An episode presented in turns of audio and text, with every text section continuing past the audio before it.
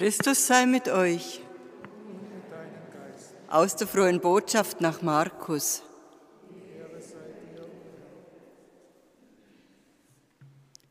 In jener Zeit ging Jesus zusammen mit Jakobus und Johannes in das Haus des Simon und Andreas. Die Schwiegermutter des Simon lag mit Fieber im Bett. Sie sprach sogleich mit Jesus über sie und er ging zu ihr, fasste sie an der Hand und richtete sie auf. Da wich das Fieber von ihr und sie diente ihnen. Am Abend, als die Sonne untergegangen war, brachte man alle Kranken und Besessenen zu Jesus. Die ganze Stadt war vor der Haustür versammelt und er heilte viele, die an allen möglichen Krankheiten litten, und er trieb viele Dämonen aus. Und er verbot den Dämonen zu sagen, dass sie wussten, wer er war. In aller Früh, als es noch dunkel war, stand er auf und ging an einen einsamen Ort, um zu beten. Simon und seine Begleiter eilten ihm nach, und als sie ihn fanden, sagten sie zu ihm, alle suchen dich.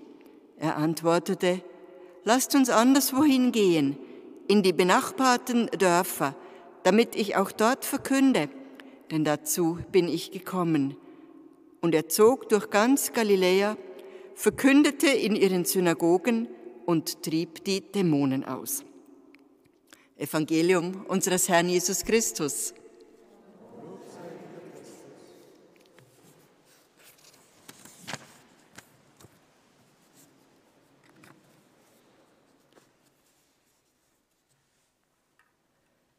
Wir hatten eine Lesung aus dem Buch Hiob und wir haben da einen Menschen kennengelernt, der ganz fest über das Leben klagt. Ich glaube, es ist gut, dem nachzugehen. Denn eigentlich hat es ganz positiv begonnen. Das Buch fängt an.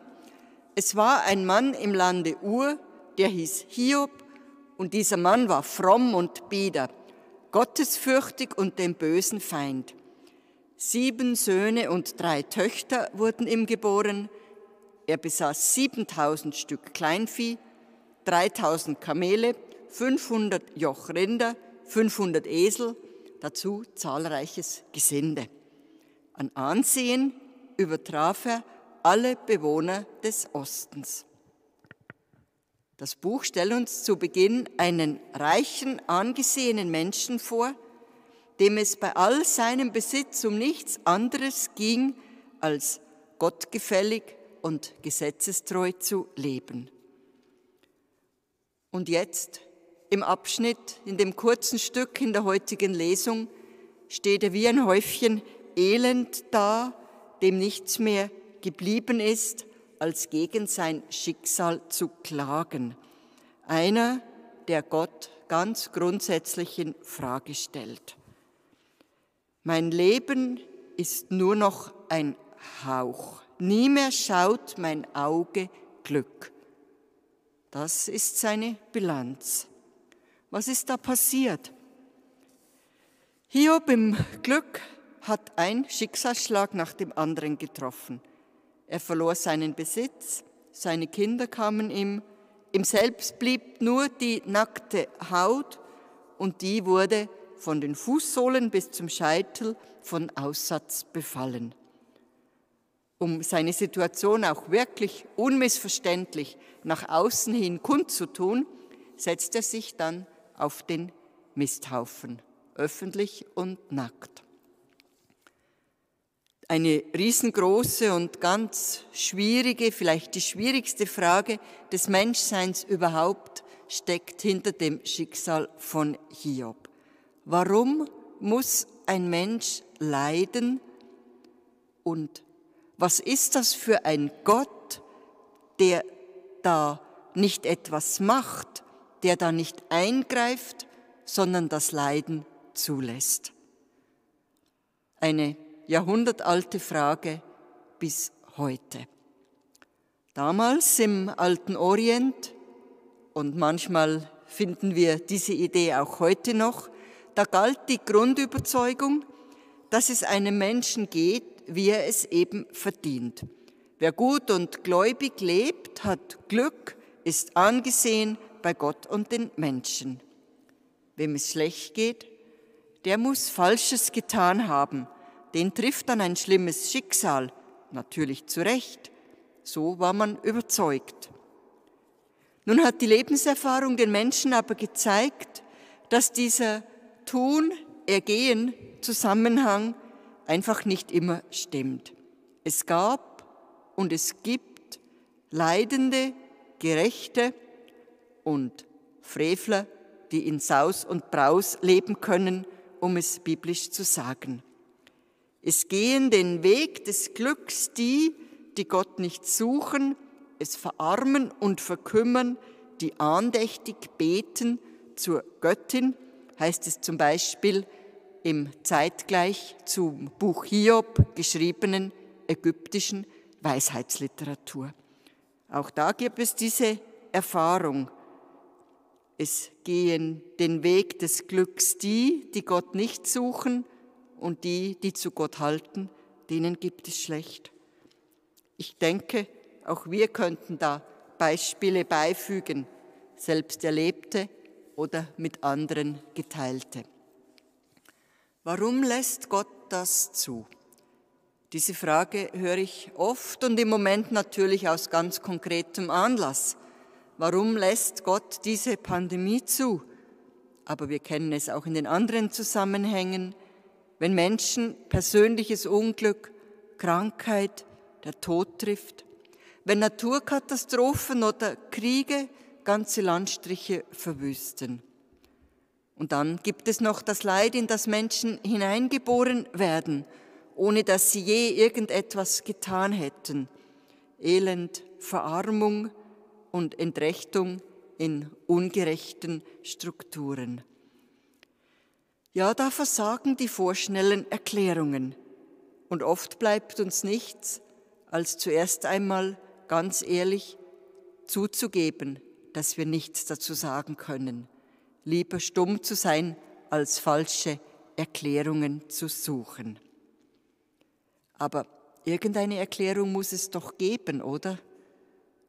Irgendeinen Ausweg möchten wir doch so gerne. Hiob hat Freunde, und die versuchen Lösungen anzubieten. Lösungen, die bis heute auch noch kursieren. Die eine heißt, wenn der, dem Unrecht und Leid widerfährt, genug geklagt hat, dann wird er Gott schon dazu bewegen, die gerechte Ordnung wiederherzustellen. Die andere Idee finde ich sehr schwierig. Sie sagt, kein Mensch ist sündlos. Auch der vermeintlich zu Unrecht Leidende hat irgendwo verborgen Schuld auf sich geladen, also leidet er doch gar nicht zu Unrecht. Und eine dritte Idee zur Lösung der großen Frage. Ein Freund Hiob sagt, das Leiden des Gerechten muss einen Sinn haben, aber die menschliche Erkenntnis ist einfach zu begrenzt, um diesen Sinn zu erfassen. Das Problem ist für menschliches Denken zu groß. Ja, wahrscheinlich stimmt das Letzte. Das Problem ist für menschliches Denken zu groß. Bei allem Nachdenken, glaube, es gibt keine allgemeingültige Antwort auf die Frage nach dem Warum des Leidens. Nur hilft eine theoretische Überlegung einem Menschen in Not ja nichts. Was kann dann helfen? jenseits der Erklärung, die es nicht gibt, die wir noch nicht erkannt haben. Eigentlich hilft ja nur, einen Weg zu finden, mit dem Leid umzugehen, ein trotzdem im Leid zu finden, zu bestehen. Hiob macht es uns vor. Er reagiert höchst gesund. Er klagt. Er klagt ab abgrundtief. Und er weigert sich, einen Sinn zu sehen, wo es keinen gibt. Er lässt sich keine Schuld einreden, sondern beharrt auf seiner Unschuld. Er hält daran fest, dass dieses Schicksal ohne ersichtlichen Grund über ihn hereingebrochen ist. Er benennt sein Leid, er spricht es aus, er versteckt es nicht. Er klagt und macht auch vor den letzten Abgründen nicht Halt. Er klagt Gott an und damit bleibt er ja mit Gott in Kontakt. Diese Klage Hiobs erhält im Buch ganz breiten Raum. Und im ganzen Alten Testament, besonders in den Psalmen, klagen die Menschen Gott ihr Leid. Das hat etwas sehr Befreiendes, dass hier wirklich geklagt werden darf, dass die Not beim Namen genannt werden kann, dass auch einmal geflucht werden darf und dass nichts beschönigt werden muss. Bis heute gibt es Menschen, die mit den Worten der alttestamentlichen Beterinnen und Beter über die eigene Not und das eigene Leid klagen. Wir wissen, wie die Hiob-Geschichte ausgeht. Hiob erhält am Schluss Recht. Ein bisschen märchenhaft ist es ja dann doch. Gott nimmt seine Klage an, Hiob wird rehabilitiert, er erhält seine Gesundheit zurück, seine Habe und sogar wieder Kinder. Doch unsere Sonntagslesung fällt nicht mit diesem Happy End ins Haus. Und das ist auch ganz gut. Sie lässt die Klage erst einmal stehen. Und sie zwingt uns, die Abgründe dieses Warum auszuhalten. Klage hat ihr Recht, weil sie das Leid ernst nimmt. Und Leid hat das Recht, gehört zu werden vor jedem vorschnellen und frommem Optimismus. Hiob hält es für möglich, dass seine Klage nicht ins Leere gesprochen ist, sondern eben Gehör findet. Solange er klagt, hält er die Verbindung zu seiner Umgebung aufrecht und solange er klagt, macht er deutlich, dass er sich nicht aufgibt, dass er sich nicht mit seinem Geschick abgefunden hat. In dieser Klage liegt auch eine große Macht. Unsägliches wird sagbar. Einzuklagendes wird eingeklagt. Hiob hält in all seinem Klagen an Gott fest. Er bleibt ihm gegenüber zu diesem Du, auch wenn er diesem Du sein ganzes Leid entgegenschleudert. Damit wird seine Klage zum Protest, zu einem ersten Schritt von diesem Gott, den er früher als Gott des Lebens erfahren hat, dieses Leben jetzt wieder zurückzuverlangen. Das große Warum ist damit nicht beantwortet. Ich denke, die eine Antwort darauf gibt es auch nicht. Aber ist ein ehrliches Ich weiß es nicht nicht besser als billiger Trost? Ist es nicht besser, die Erschütterung über das Leid zu teilen, als unglaubwürdig Optimismus zu verbreiten. Lieber bleibe ich ehrlich fragend zurück und werde ich laufend aufs Fragen zurückgeworfen, als dass ich eine einzige Antwort glauben müsste, die der letzten existenziellen Erfahrung dann doch nicht standhält. Das gilt auch für Gott das Bild von Gott. Lieber verstehe ich Gott nicht und sicher nicht ganz und umfassend, als das, als dass das, was ich von ihm halte, der menschlichen Erfahrung widersprechen würde.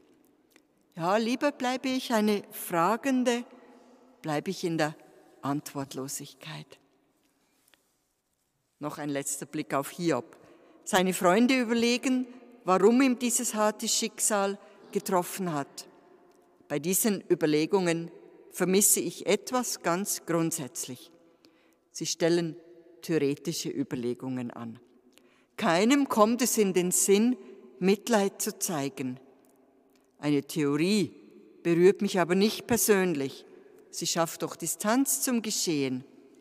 Sich einem Menschen in seiner Not zuzuwenden, das schafft Beziehung.